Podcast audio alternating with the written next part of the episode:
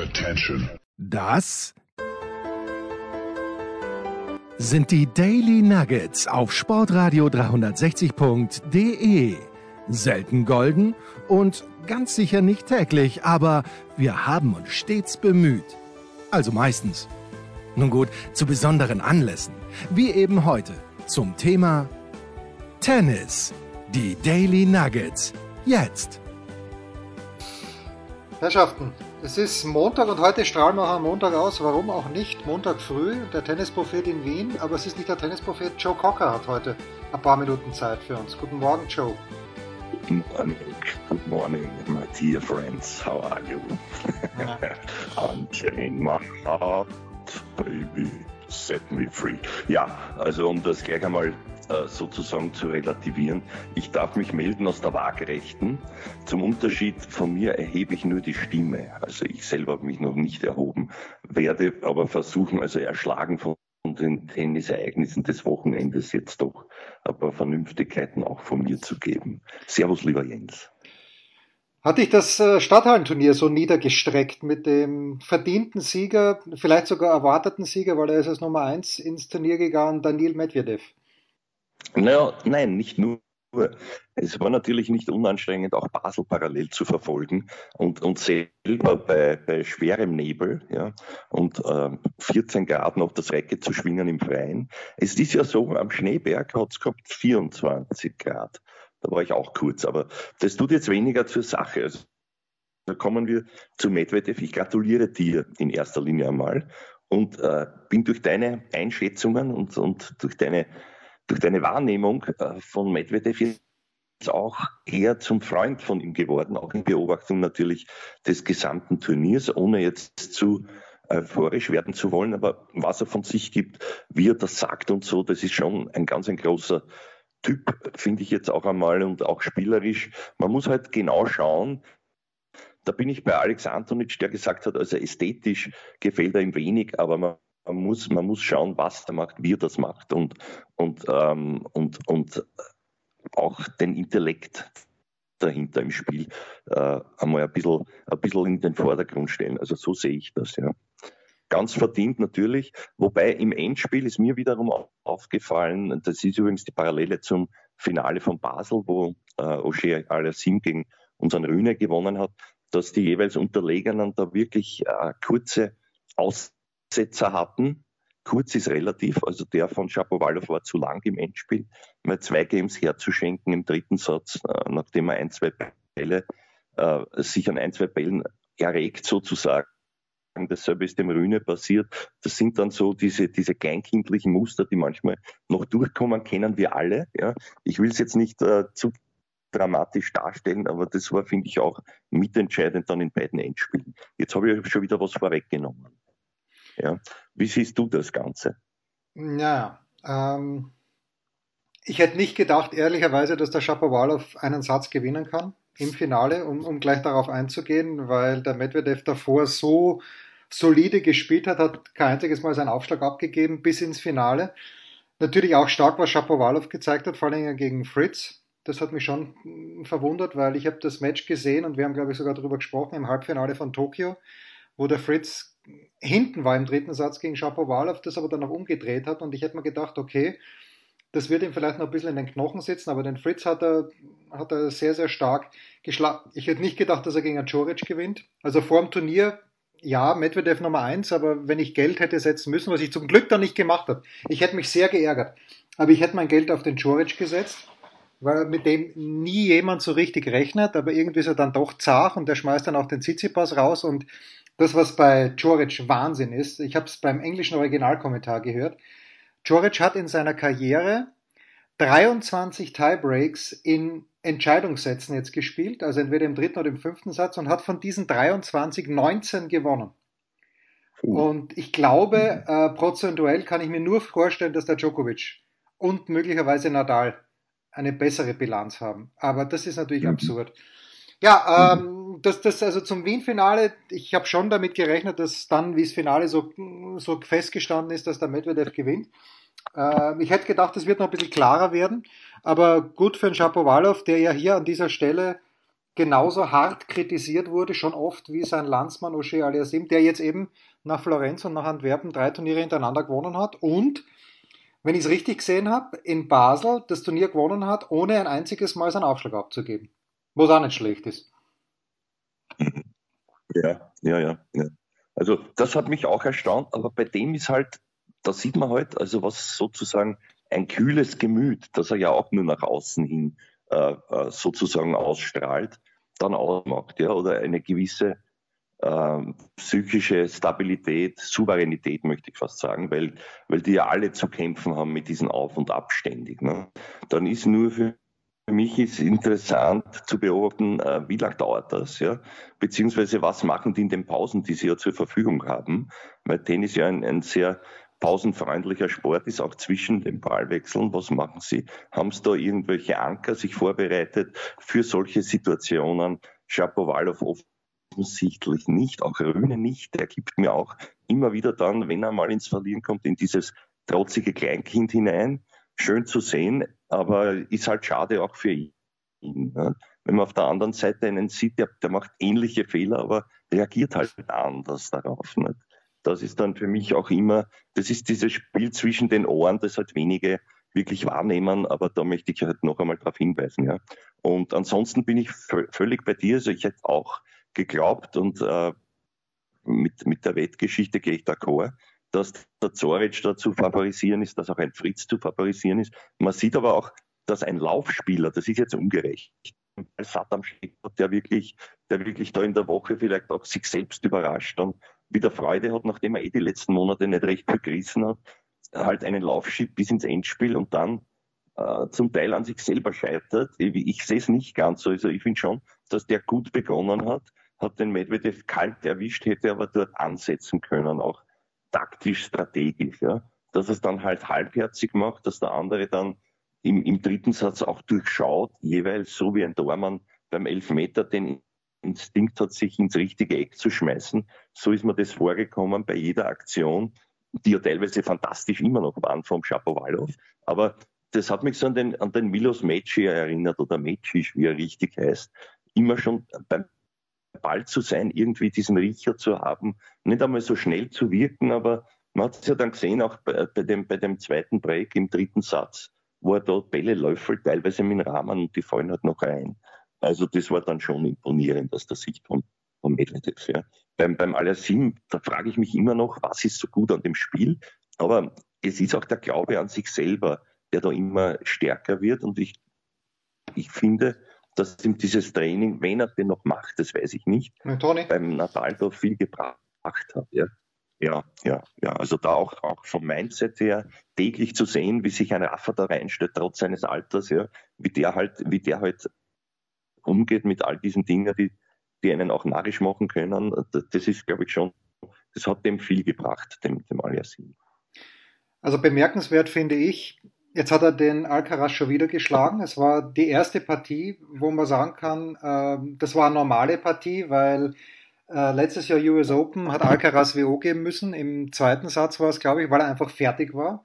Dann jetzt, wo sie sich ja. getroffen haben im Davis Cup in Valencia, da war er auch fertig. Das war drei, vier Tage, nachdem er da in New York äh, den Grand Slam gewonnen hat. Aber das war jetzt so die erste richtige Partie, die die beiden gespielt haben. Und irgendwas im Spiel vom Ali, Ali das passt dem Alcaraz offenbar nicht. Der kann ihm irgendwie nicht wehtun. Und also, wenn du fragst, was, äh, ich, ich war leider heuer im Sommer, es war ganz schwierig. Also,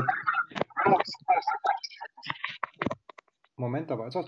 Äh, Toni Nadal war in Stuttgart beim Tennisturnier. Und Toni Nadal spricht ja äh, sehr gut Deutsch. Also man kann sich mit ihm auf Deutsch unterhalten, überhaupt kein Thema. Und er hat es aber so eilig gehabt. Er hat wirklich eine lässige Pressekonferenz gehalten, wo man irgendwie äh, wo irgendein anderes Thema war, das mir nicht wichtig war, aber ihm sehr. Okay, also hat er lang drüber geredet. Aber ich wollte ihn fragen, ob es denn völlig unmöglich ist, dass der O'Shea Aliasim eine Rückhand Longline spielen kann mit der Technik, die er hat. Aber irgendwie schafft er das mittlerweile, weil ich finde nämlich, so wie der den Schläger haltet und wie er zum Ball steht, geht das nicht. Wir haben öfter schon drüber gesprochen, dass er zum Beispiel so eine Rückhand spielt wie der Zverev, die, die Longline natürlich ein Wahnsinn ist.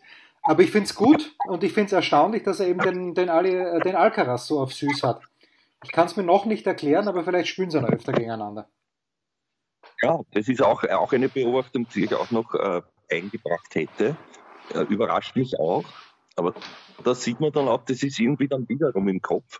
Der eine versucht es mit Brachialgewalt, ja, und der andere hat, hat das Gefühl und auch diese, diese, diese innere Überzeugung, dass er das gewinnt. Das, das ist das, was mir, was mir so imponiert. Ja. Der weicht halt nicht zurück, nimmt Bälle sehr früh, spielt übrigens manchmal auch Djokovic, äh, naja, Djokovic ähnlich, wenn man so sagt, also von diesem Aspekt her, wirklich wie früh der die Bälle nimmt und dass er eben nicht, nicht zurückweicht und damit das Tempo des anderen mitnimmt.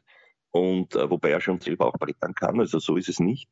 Aber, aber das ist halt schon, und das mit der Rückhand Longline habe ich mir auch, ist mir auch schon oft aufgefallen, aber in dem Match war sie da, ja, die ist zwar nicht ganz so schnell, aber er versteht es dann schon auch manchmal, den, den jetzt eben, wie du sagst, runter zu platzieren, sagen wir jetzt einmal so im richtigen Moment und dann halt das Feld aufzureißen. Ne? Ja. Trotzdem möchte ich den Röhne schon auch loben. Letzte Woche gewinnt er Stockholm und die Auslosung war jetzt nicht so in Basel, dass man sagt, er muss zwingend ins Finale kommen. Das ist ein, das ist ein guter Junge. Ja, jetzt ist er, glaube ich, was hat er, ist er auf, ich weiß gar nicht, ich habe das Ranking mir heute noch gar nicht angeschaut, aber 18, 18 also Top 20 jetzt. 18, glaube ich. Ja, ja und das, äh, das finde ich schon bemerkenswert. Ja, der hat letztes Jahr schon sehr gut gespielt, aber ja. da waren ja noch diese ganzen komischen Regeln wegen Corona, wo die Leute Punkte gehabt haben, obwohl sie seit drei Jahren kein Match mehr gespielt haben, im etwas überspitzten Sinne. Einer davon war Federer. Da hat Rühne drunter gelitten, aber jetzt ist er Top 20 und hat bei den Grand Slam Turnieren in diesem Jahr nicht viel gerissen. Also da hat er schon Potenzial, dass er dort äh, Richtung Top 10 nächstes Jahr geht und so wie er spielen kann. Aber auch so, der taugt man natürlich auch von seinem Mindset her, auch wenn er manchmal dieses, wie du sagst, Kleinkindliche hat. Aber der hat so eine Begeisterung immer noch auf dem Platz. Und ich weiß aber nur nicht, ob er wegen mhm. Muratoglu da so weit gekommen ist oder trotz Muratoglu. Da bin ich noch ein bisschen mit mir nicht ganz im Reinen. Ja, unser alter Freund unter Anführungszeichen. Ja. Ja, der Beisitzer bei, bei, fast, bei fast jedem eigentlich, ne, kann man sagen. Aber egal. Also das wieder jetzt ein bisschen Zynismus darf sein, finde ich. Ähm, ja, der Rühne, und das ist genau das, was mir auch so imponiert. Ja, natürlich sehen wir es positiv, ja, wie der will, wie der unbedingt, wie der eigentlich auch nicht mehr können kann, nach all dem, was ja. der leistet, wie sich körperlich verausgabt. Und wie du richtig sagst, ja auch schon das dritte Turnier in Serie.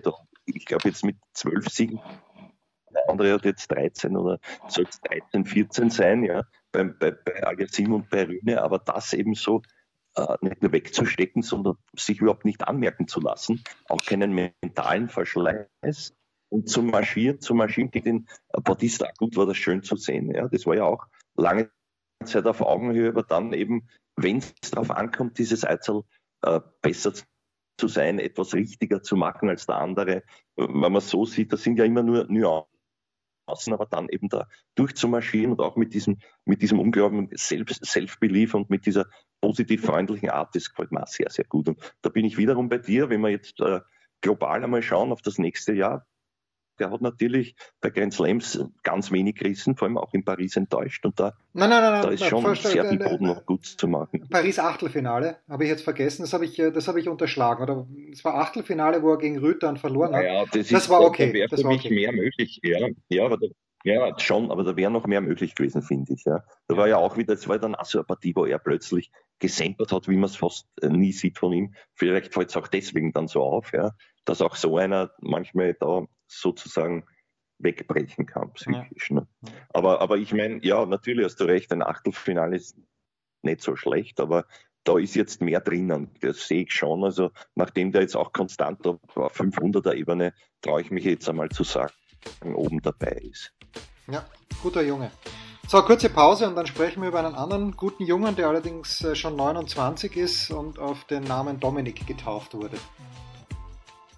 Was gibt es Neues? Wer wird wem in die Parade fahren? Wir blicken in die Glaskugel.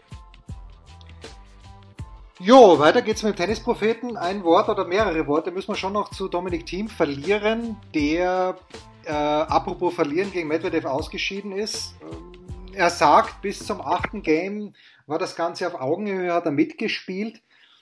Da würde mich deine Einschätzung interessieren. Ich teile diese Einschätzung nämlich nicht. Weiter.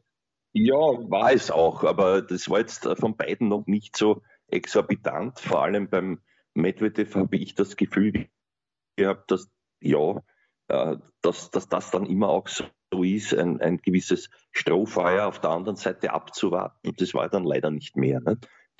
Die Gründe müsste, müsste Dominik, glaube ich, äh, sofern ich das Ganze einschätzen kann, vielleicht dann doch auch in einer, in einer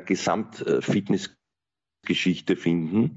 Äh, ich glaube, er war schon fitter, er war schon äh, sozusagen belastbarer auf längere Zeit. Ja. Bei einem Turnier, es kann einem natürlich das Saft ausgehen, ja, es war vorher Halbfinale, er ist knapp hingekommen und, und, und. Aber, aber trotzdem, so wie ich ihn gesehen habe, im, im ersten Match übrigens völlig steif, so nervös wie, äh, glaube ich, beim, beim US Open Finale nur. Also aufgrund der Erwartungshaltung, die ihn dann doch über, überholt hat, das habe ich, habe ich gar nicht erwartet. Ich hätte eher gedacht, dass er da locker hineingehen kann.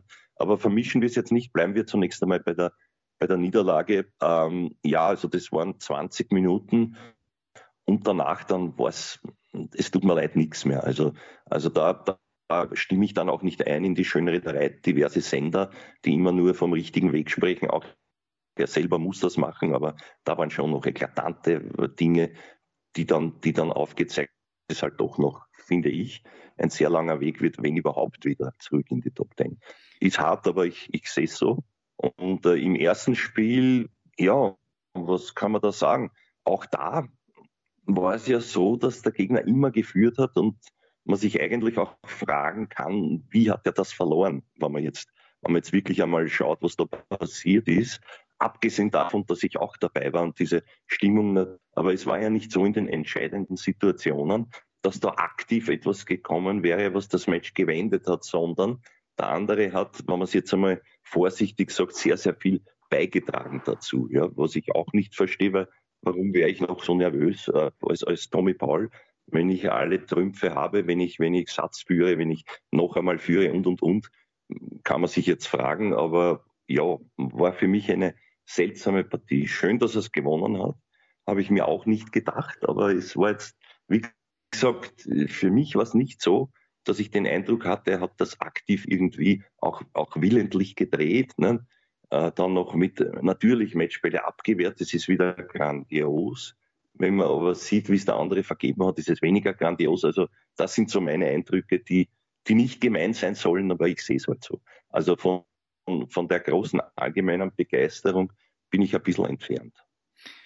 Also es war begeisternd, dieser Dienstagabend, was die Stimmung anbelangt. Das war, hast du eh schon gesagt, großartig. Das war natürlich auch teilweise, ich habe mit der Babsi Schett dann auch äh, gesprochen für die Big Show am Donnerstag ein paar Sequenzen waren auch zum Fremdschämen, weil halt immer ein paar Trotteln im Publikum sitzen, die sich nicht benehmen können. Äh, okay, das mag in Südamerika beim Davis Cup auch so sein. Das ist halt ein bisschen schade, aber wurscht. Was, was äh, ich mir gedacht habe, er ist in der Defensive halt schon wieder sehr gut gegen Paul und das hat gereicht, weil der halt dann schon ein bisschen zum Schießen anfängt. Und natürlich hätte er es verlieren müssen. Und das schätze ich schon auch am Dominik, dass er danach sagt, dass er das ganze Match über der schlechtere Spieler war, eigentlich. Also das, da, da ist er dann nicht so, dass er irgendwas schönredet, aber ich fand dann, dieses Medvedev, die, die Anfangsphase, ist es ja nie so, also ganz selten ist es so, dass der Medvedev rauskommt und in den ersten zwei Spielen schon Breaks macht und 4-0 führt, sondern der schaut sich das einmal an, wie du sagst, Strohfeuer. Und dann, je länger mhm. der Satz dauert, stellt er sich darauf ein. Äh, die beiden kennen sich natürlich, aber ich glaube schon auch, dass der Medvedev nicht genau gewusst hat, welcher Team ist jetzt da, was kann ich von dem erwarten. Ähm, und deshalb, ja, da, ich stimme auch nicht ganz in die Jubelarie ein, dass er jetzt eben genau auf Platz 100 ist.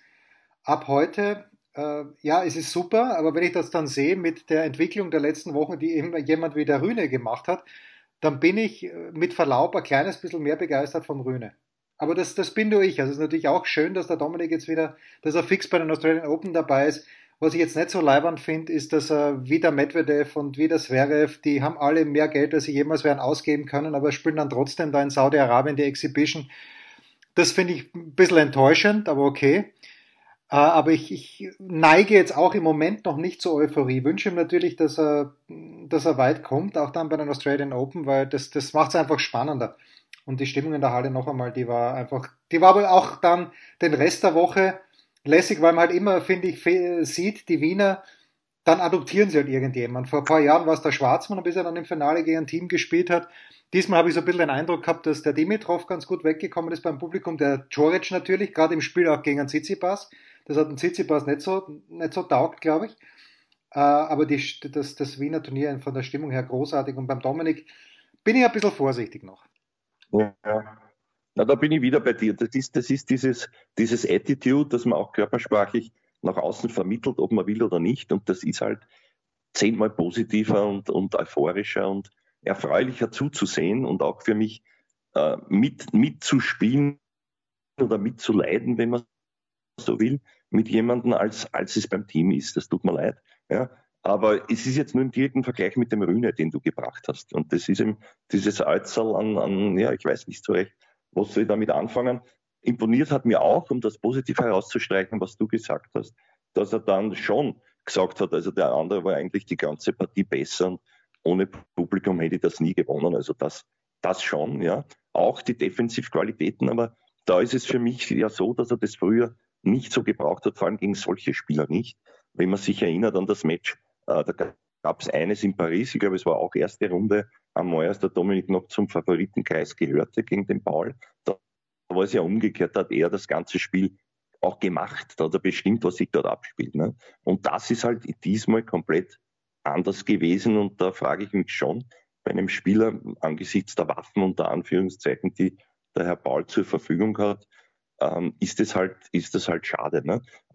Natürlich, er grätscht hinten Sachen heraus, der Dominik, er ist auch viel auf das Leisrückhand unterwegs. Wenn man jetzt bösartig ist, muss man sagen, naja, früher hat er Zeit, Kraft und Kondi gehabt und auch das druckvolle, äh, das druckvolle Geschehen so bestimmt, dass er immer wieder aus der Rückhandecke mit der Vorhand was gemacht hat. Also dieses Umlaufen, das fehlt mir jetzt komplett bei ihm, da kommt er gar nicht dazu im Moment. Also ja, das, das zeigt mir alles, er will, aber es ist halt noch nicht, noch nicht annähernd dort, wo er hingehört und wo er hin, wo er hin wollte und wo er schon war. Ja, deshalb möchte er auch als Maschine, wie er wörtlich gesagt hat, das einzige Ziel kann sein, als Maschine aus dieser Vorbereitung, äh, die irgendwann nach dem Urlaub äh, beginnt mit Jess Green, der ja auch nebenbei Emma Raducanu betreut, da habe ich extra nachgefragt, weil mir war das nicht ganz klar, aber die machen immer Blöcke mhm, mit dem Jess genau. Green. Ähm, ja, da möchte er rauskommen.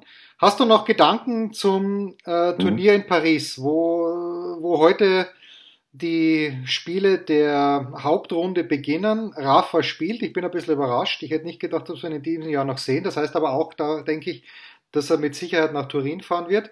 Djokovic spielt. Die beiden sind am unteren Ast. Alcaraz ist an 1 gesetzt, wird aber, glaube ich, äh, auch bei diesem Turnier auf den Boden zurückgeholt werden, weil der beste Spieler ist aus meiner Sicht immer noch der Titelverteidiger und das ist Novak Djokovic.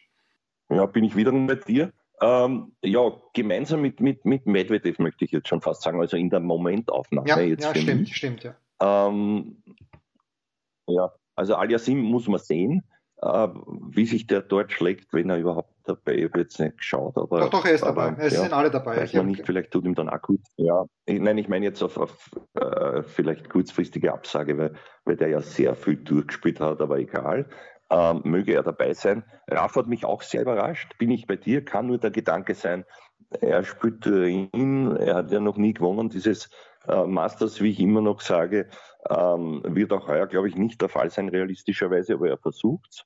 Bin ich auch sehr gespannt. Ähm, hat sich in Paris noch nie gut noch nie so gut getan in der Halle. Meines Wissens nach auch noch nie gewonnen dort. Ist für mich ein bisschen überraschend, aber, aber ist halt auch, auch auch noch einmal ein Unterschied zu Team. Äh, was ich jetzt nicht ganz verstanden habe, ist, weißt du, wenn man, wenn man auch weiß und sagt über die ganze Saison, ich brauche Matches, ich brauche Matches, ja, dann spiele ich halt noch die Challenger, egal ob ich jetzt auf, auf 80 Ende, auf 110, aber, aber um, um das, was mir fehlt, sozusagen zu bekommen, ja, eh mit ein, zwei Wochen Pause, weil Bratislava zum Beispiel beginnt erst am 7.11. Also das, das hätte, hätte mir schon noch imponiert, wenn man da jetzt sozusagen ein schönes Saisonfinale hinlegt, anstatt, bin ich wieder bei dir, dann irgendwo hinzufahren, einen Monat später und dort abzucashen. Ja, ist, ist wiederum sehr gemein, aber ist mir halt auch so aufgefallen, ja. Andere suchen Partien, die, die sie halt nicht haben. Und auch der Djokovic, da wissen wir den Grund, aufgrund seiner Sturheit ist er selber schuld. wissen wir auch alle, aber äh, bin ich jetzt auch gespannt, was er dort abliefern wird und kann. Für mich auch immer noch der große Favorit bei diesem Saisonfinale, den Alcaraz, hier in der Halle teils hilflos sogar. Also da ist er ganz weit weg von seiner Freiluftform und Verfassung, die er gezeigt hat im Herbst. Die Auslosung habe ich mir angeschaut, also er sollte bald ähm, mal auf den Herrn Schapowalow treffen, der Herr Raffa, und dann bin ich gespannt, wie sich, wie du immer so schön sagst, die Gemengelage weiter präsentiert. Ja gut, muss man natürlich sagen, Schapowalow wird ein bisschen müde sein, spielt erste Runde gegen Cerundolo. Den hat der Dominik zwar zweimal abgefieselt hintereinander in Sevilla und in ähm, Antwerpen, nein, Gijon, Entschuldigung, Gijon und Antwerpen. Zweite Runde wäre dann äh, Carreño Buster. Also ich weiß gar nicht, ob der Shapovalov so weit kommt, aber gebe ich dir recht. Und äh, in der Auslosung übrigens ähm, mögliches Viertelfinale Medvedev gegen Ogier Aliasim da oben. Das wäre spannend. Mhm. Rafa, Rafa würde im Viertelfinale gegen Tsitsipas spielen. Äh, wenn Tsitsipas so weit kommt, der enttäuscht uns ja gerne auch oft und viel. Und pass auf, Rüd gegen Djokovic wäre ein Viertelfinale und Rublev gegen Alcaraz. Also ja. Ja, nur wer es äh, nicht so auf dem Zettel hat, also die ATP hat im Ranking vom Dominik, äh, das zählt, äh, hatten sie als Comeback-Datum Cordoba. Das war im Jänner, im Januar 2022, aber dort hat er gar nicht gespielt, dort hat er genannt, aber hat er nicht spielen können, weil er was am Finger gehabt hat. Und eigentlich war das Comeback erst in Marbella. Und das, da ist eben der Alex Anthony Strauchen, also das kann er nicht sein, er hat er nicht gespielt. Wie kann, können dann Miami und Indian Wells Pflichtturniere sein? Und äh, nachdem sie jetzt eben die ATP eingesehen hat, diesen Fehler, sind dem Dominik die Nuller gestrichen worden in Indian Wells und in Miami und die konnte eben kompensieren mit Wien und mit Salzburg. Jetzt hat er 561 Punkte am Ende des Jahres, steht jetzt genau auf 100, weil ihn Grégoire Barrère und Daniel Altmaier noch überholt haben. Äh, und das ist gut enough, um bei den Australian Open dabei zu sein. Das nur zur Erläuterung. Wir machen eine ganz kurze Pause noch und dann küren der Tennisprophet und ich unsere Mitarbeiter der Woche. Ein Fallrückzieher von der Mittellinie? Ein Skiflug über einen Viertelkilometer? Oder einfach nur ein sauber zubereitetes Abendessen? Unser Mitarbeiter, unsere Mitarbeiterin, unser Darling der Woche. Nur kurze Frage, also mein Statement war jetzt nur drauf, weil du warst ja, ja. weg. Also, ja, ja. Gut. Hm. So, und da sind wir schon angekommen beim Mitarbeiter oder der Mitarbeiterin der Woche. Der ist ein bisschen schwierig, aber vielleicht hat äh, der Tennisprophet ja auch Frauen bei der Arbeit beobachtet in dieser Woche.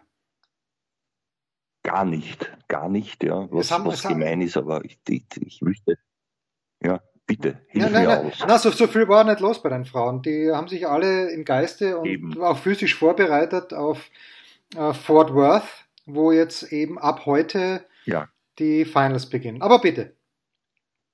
Fang ja, du an, fang du ich an. Ich finde, du solltest anfangen. Du wirst nie und nimmer denselben haben können wie ich. Na gut, na gut. Jetzt das wette ich alles, was ich habe. Okay, gut. Das heißt, du hast nicht Lukas Miedler und Alexander Erler, ähm, die muss ich, die mache ich auch gerne.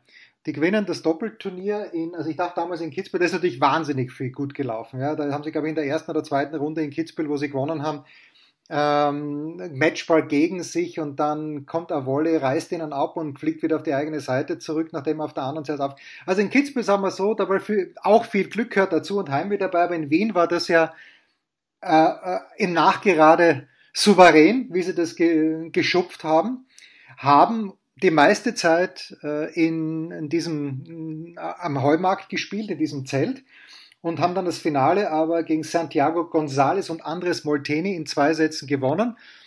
Und das Einzige, was mich ein kleines bisschen verwundert und gestört hat, war, nicht gestört, aber verwundert hat, war der Jubel. Ja, weil äh, man hat sich erst danach, irgendwie also den Eindruck gehabt, der Erler würde jetzt gern den Miedler umarmen, aber der Miedler hat zuerst einmal äh, in Richtung Publikum gejubelt. Warum auch immer. Das hat mich ein bisschen irritiert, aber das soll nicht davon ablenken, dass das eine fantastische Leistung ist. Jetzt haben sie 250er gewonnen, letztes Jahr 500er in dem Jahr.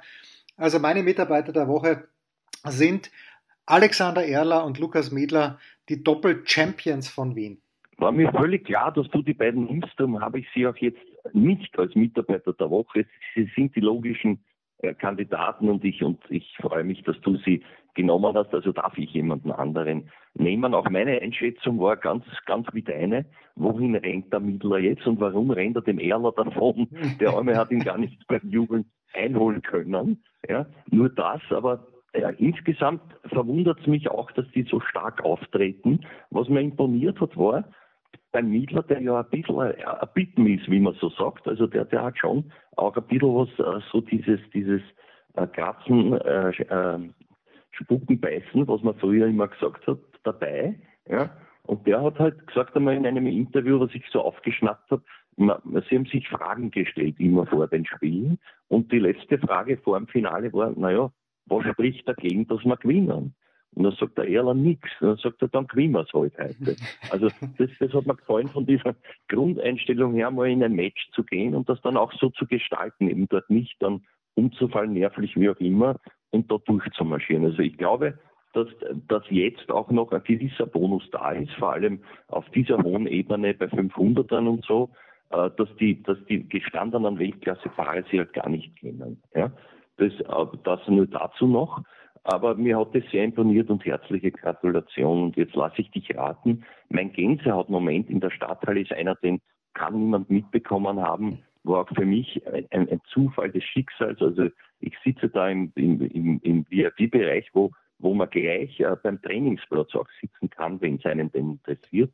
Hat niemanden interessiert außer mir, weil dort zwei Doppelstrategen äh, zugange waren, und zwar der Herr Mittelkop und der Herr Ruhan Popana. Und letzterer kommt auf mich zu und sagt, how are you, buddy? Und ich habe mir gedacht, das, der kann mich nicht mehr. Sagt, wir in Australien, da haben wir mal so falschzäulig gefeiert und auch sonstiges, was ich jetzt lieber nicht erzähle. Und, äh, und, und, und haben uns dann dort nett ausgetauscht und so. Das Training unterbrochen und ein, zwei Fotos gemacht. weil Das war mein Gänsehautmoment. Und dann, und, und, und ich habe dann nachgeschaut, ich meine, das ist ja unglaublich, der ist bereits 42 und steht noch immer auf Top 20 der Welt. Also das ist sein, das ist so mein äh, relativer und, und freudvoller persönlicher Moment. Deswegen mag ich den jetzt völlig unerwartet zum Mitarbeiter der Woche, obwohl die beiden nur ein Match gewonnen haben. Ja. Stehen aber, glaube ich, auf 15 im, im Race. Also wenn die jetzt da in Paris oder was noch machen, also das, es kann sich noch was tun, aber ich glaube nicht. Aber das ist halt für mich bemerkenswert, dass ein Mann fast unseren Alters da noch mit dabei ist. Schön. Das war's für heute. Das waren die Daily Nuggets auf Sportradio 360.de. Ihr wollt uns unterstützen? Prächtige Idee! Einfach eine Mail an steilpass at sportradio 360.de schicken und ihr bekommt alle Infos. Und versäumt nicht die Big Show. Jeden Donnerstag neu.